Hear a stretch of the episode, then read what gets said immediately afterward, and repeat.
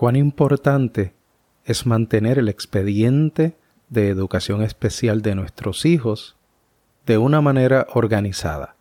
Vamos a discutirlo.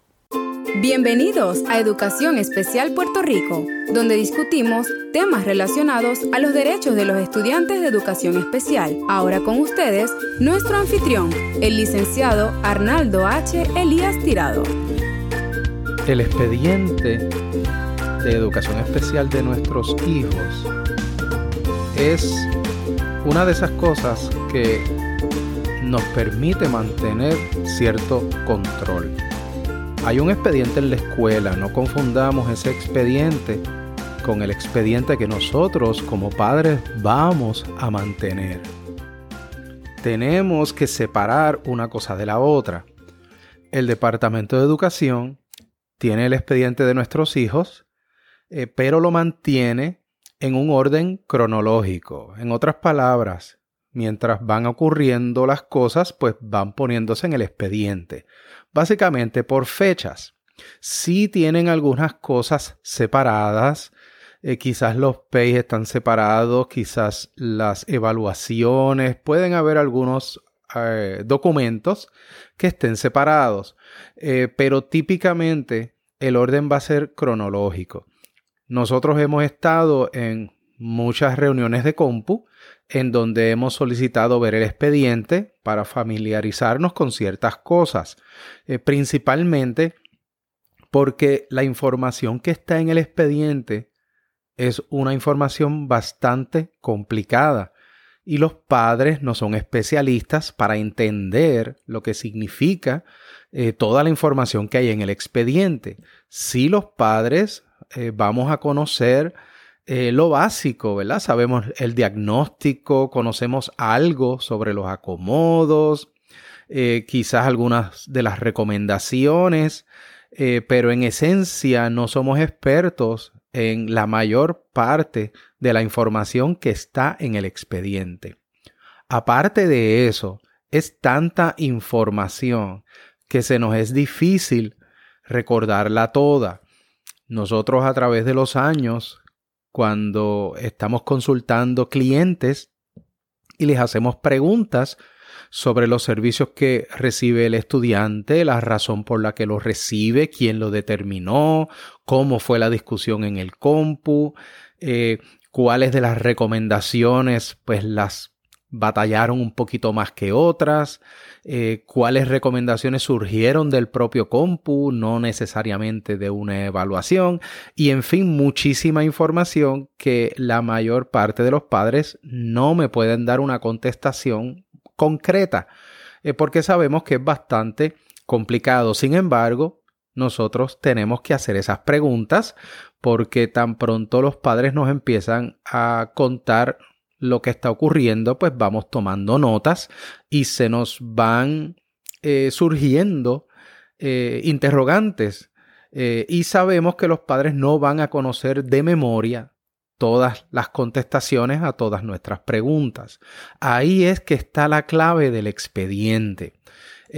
otra de las cosas que hemos experimentado a través de los años es que típicamente los padres del 4%, y los que nos siguen saben lo que es el 4%, eh, eh, lo que saben y conocen los padres del 4%, eh, típicamente es que tienen copia del expediente.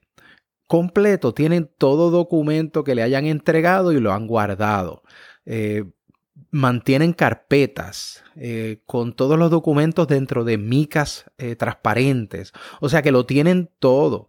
Eh, casos de estudiantes que llevan muchos años en el departamento, ya cuando están en escuela intermedia, por ejemplo, y en escuela superior, pues llevan tantos años que han recibido muchos, muchos servicios, se le han hecho muchas evaluaciones, se han discutido muchas cosas en distintas reuniones de compu y hay mucho documento que se ha generado y lo normal es que tengan varias carpetas. Eh, hay padres y madres que tienen a veces bultos completos, eh, maletas de estas de ruedas con todos los expedientes porque son tantos.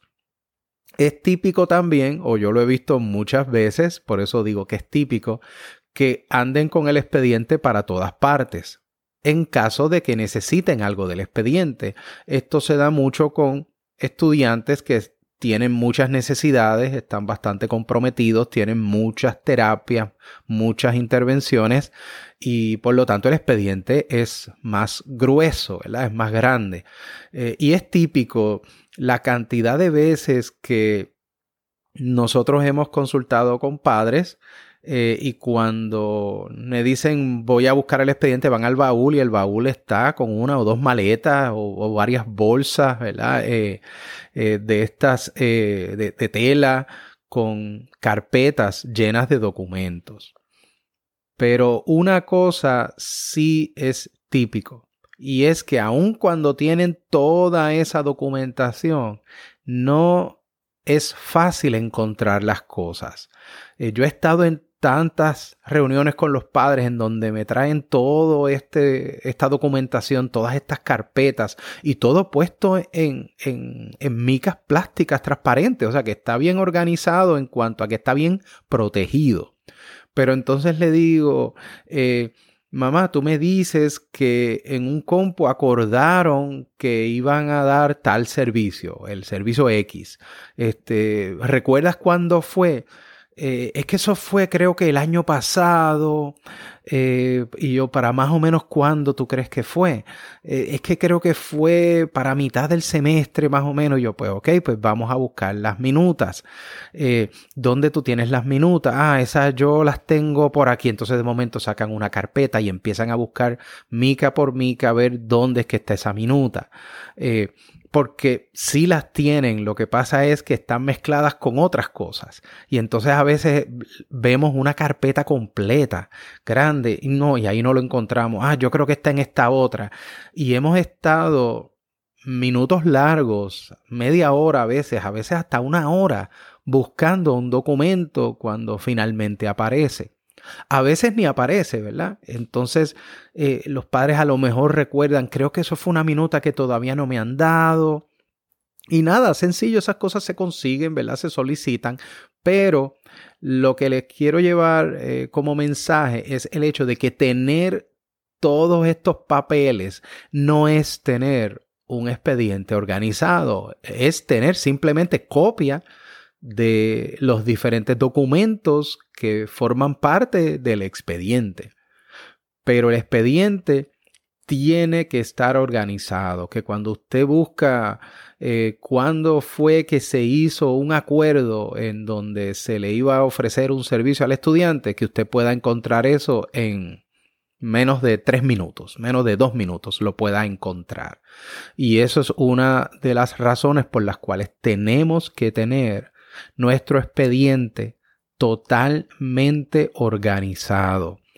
Nosotros hemos desarrollado una, una técnica o un estilo de acomodar el expediente dividido en 14 partes. No vamos a ir por cada una de esas partes aquí en este episodio porque esto es más bien para informar y, que surja la discusión de la importancia de mantener eh, el expediente organizado. Sí tenemos un curso en nuestra Academia de Educación Especial sobre cómo organizar el expediente en estas 14 áreas, ¿verdad? Porque fíjense toda la información que tiene el expediente.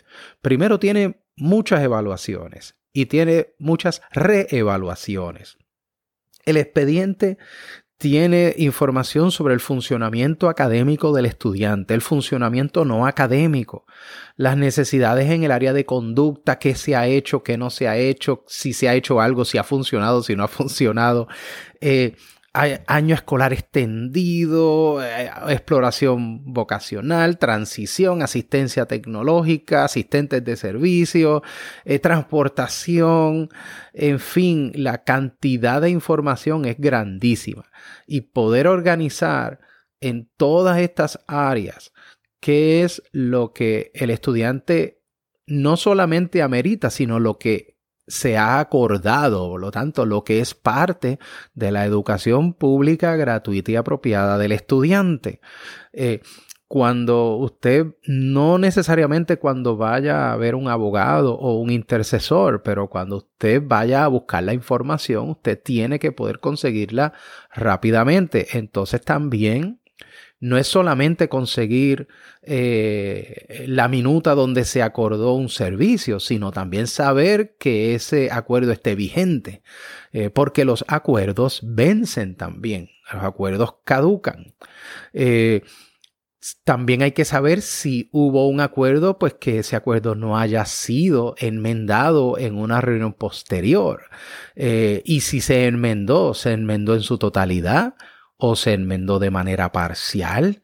Lo mismo que las evaluaciones. Hay veces que el departamento no acepta las evaluaciones eh, en su totalidad. Y entonces se establece que hay ciertas partes que no se aceptan y la razón por la que no se acepta. Pues toda esa información tenemos que tenerla a la mano en cuestión de no más de tres minutos, no más de tres minutos. Eh, el método que nosotros hemos desarrollado eh, le va a permitir a usted encontrar toda esa información en menos de tres minutos. Eh, y cada año ir actualizando el expediente porque hay otro detalle, hay que tener más de un expediente. Tenemos el expediente actual, el expediente del año escolar que está corriendo, pero vamos a tener un expediente por cada año escolar separado. Y la documentación que va a tener cada uno de estos expedientes va a variar mientras eh, vayan pasando los años. Y eso es algo también que nosotros en nuestro curso pues les enseñamos, ¿verdad? Este, pero eh, vayan eh, organizando el expediente de tal manera que puedan encontrar la información. Si usted quiere desarrollar su propio sistema, pues no hay problema. Lo importante que les quiero llevar en cuanto a mensajes es que tienen que separarlo por año escolar porque los servicios van a variar cada año escolar. Eh, algunos pueden mantenerse, pero los resultados no van a ser los mismos. Nunca va a ser lo mismo cada año escolar. Eh, otra cosa de mantener claro el expediente es que a veces el expediente que tiene el departamento no contiene toda la información. Es posible que haya algún documento que no haya sido incluido. Eh, y entonces uno tiene el derecho de solicitar que ese documento sea incluido. De la misma manera puede haber algún documento que no queramos que esté en el expediente o que no amerite estar en el expediente. También tenemos la potestad de solicitar que el expediente se ponga al día y eso incluiría el eliminar eh, información que está ahí que no debería estar ahí. Muchas de estas cosas, claro está, se tienen que discutir en una reunión de compu. Pero la claridad del expediente es crucial. Recuerden que el estudiante puede que se mude para otro pueblo y ese expediente se va a mover. Y quien va a recibir el expediente tiene que poder encontrar toda la información correcta según está el expediente. Pero siempre usted tiene que tener el expediente suyo, que yo les garantizo que va a estar mejor organizado que el expediente que tiene el departamento, porque como mencionamos al inicio de este episodio, el Departamento de Educación básicamente mantiene los expedientes en orden cronológico. Eh, y cuando son expedientes que llevan varios años, que son varios tomos, ¿verdad? De carpetas, eh, es bastante complicado revisarlo. Eh, yo he estado en esa situación de estar en una escuela o en un centro de servicios en donde vamos a revisar un expediente que nos toma varias horas el encontrar lo que estamos buscando o por lo menos analizar lo que hay en el expediente para saber si hay algún incumplimiento si hay algo que se pudiera solicitar como servicio, evaluación, eh, intervención. Eh, la complicación del expediente también está que el, eh, la vigencia de cierta información también podría afectar los servicios que recibe el estudiante. Lo que el expediente refleja también nos da mucha información para poder determinar o ayudarnos a determinar en una reunión de compu cuál es la ubicación apropiada para el estudiante en el ambiente menos restrictivo, de manera que el estudiante pueda recibir la educación pública gratuita y apropiada que le garantiza la ley. Y no solamente la ley federal, sino que también es una garantía que está concedida por la Constitución, eh, en el caso de nosotros aquí en Puerto Rico, pero aquellos que nos estén escuchando de los Estados Unidos, todos los estados tienen eh, estas eh, regulaciones o estas estipulaciones en sus constituciones donde garantizan una educación que propenda al pleno desarrollo del estudiante. Eh, no, como les dije, no solamente la ley federal, sino también la constitución y en muchos casos, en la mayoría de los casos, leyes estatales que también ofrecen estas garantías para que el estudiante se pueda desarrollar al máximo. Pero para poder lograr una educación pública, gratuita y apropiada que propenda al pleno desarrollo de la personalidad del estudiante, tenemos que poder tener la información. Y la información donde está es en el expediente. Y una vez esté en el expediente, nadie puede decir algo distinto a lo que está ahí. Eh, eh, que lo interpreten de una manera distinta, pues volvemos sujeto a, interpretación y esas cosas se pueden discutir en reuniones de compu. Y si hubiese controversia, pues hay otros pasos que se pueden tomar que no vamos a cubrir en este episodio. Pero resumiendo, tenemos que tener nuestro expediente organizado. Y eso lo que quiere decir es que cualquier pieza de información que necesitemos la podamos conseguir en tres minutos o menos. Aquí llegamos al fin de este episodio. Acuérdense de eh, organizar los expedientes de manera que encuentren la información rápidamente y nos veremos en la próxima.